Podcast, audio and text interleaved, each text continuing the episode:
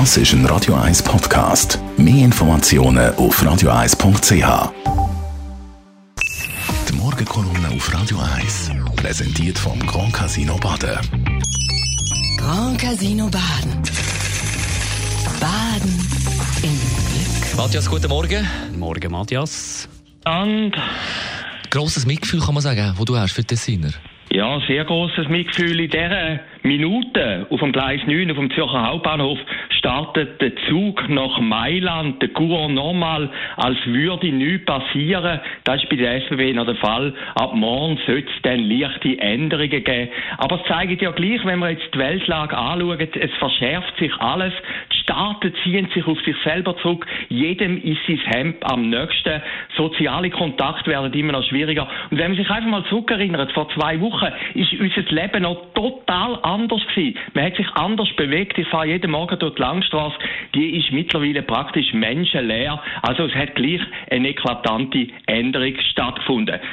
Bemerkenswert ist die Situation im Tessin. Man liest jetzt in den Zeitungen, in den Medien, dass immer mehr Politikerinnen und Politiker aus dem Tessin, und das sind nicht nur die Rechten, sondern auch CVP-Politiker, auch Linke, sagen, man solle endlich Grenzen zumachen. Es hat im Tessin sehr viele alte Menschen, die auch Angst haben vor dieser Situation. Christa Rigozzi, ein Vorbildsymbol vom Tessin, hat gestern im Instagram auch Solidarität mit dem Tessin gefordert. Und man hat fast ein bisschen den Eindruck von weiter Ferne, der Bundesrat nehme das irgendwie zu wenig ernst. Klar, Faso Maruga hat auf Italienisch geredet, aber es wäre ein Zeichen vom Mitgefühl gewesen, von der Solidarität, wenn vielleicht jemand von der Landesregierung einmal ins Tessin gegangen wäre. Gestern hat die Tessiner Kantonsregierung, und das hat es alle seit dem Zweiten Weltkrieg noch nie gegeben, den Notstand ausgerufen. Man muss sich das vorstellen.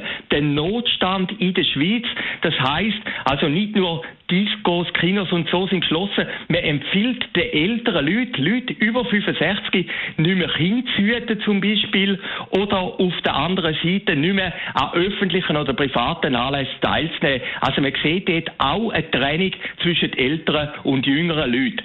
Ich kann mir vorstellen, dass die Situation im Tessin auch innerhalb von der Schweiz zu größeren Spannungen führen könnte. Ich komme ja selber ein bisschen aus dem Norden von der Schweiz, aus dem Kanton Schaffhausen, aus dem grenznahen Gebiet.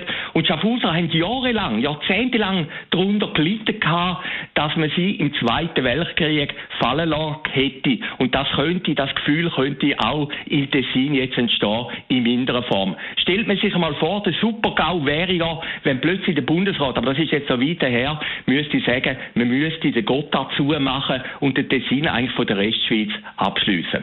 Das ist die Ausgangslage im Moment. Ich weiß, es ist für Politikerinnen und Politiker natürlich sehr, sehr schwierig zu entscheiden. Aber wenn man jetzt sieht, heute Morgen der Donald Trump, der gesagt hat, es fliegt niemand mehr nach Amerika von Europa aus, dann ist es einfach Zeit auch für radikale Entscheidungen. Und jeder versteht ja im Moment aufgrund von dem Coronavirus, dass die Situation eben eine andere ist als vor zwei Wochen.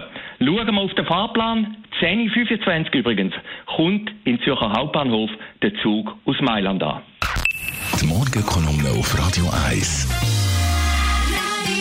Jeden Donnerstag die Meinung von Matthias Ackeret, dem Verleger und Chefredakteur vom Branchenmagazin persönlich. Jederzeit zum Nachlesen, eben auf Podcast, also, also auf, auf Radio 1 als Podcast und nicht irgendwie umgekehrt. Und dann heute Abend wieder zu hören bei dir, Marc, in der Sendung Shortlist. Shortlist, genau. Was sind Persönlichkeiten, die er Da thematisiert? wird sicher der Giuseppe Conte wird sicher ein Name sein, der italienische Staatspräsident, der im Moment alle Hände voll zu tun hat.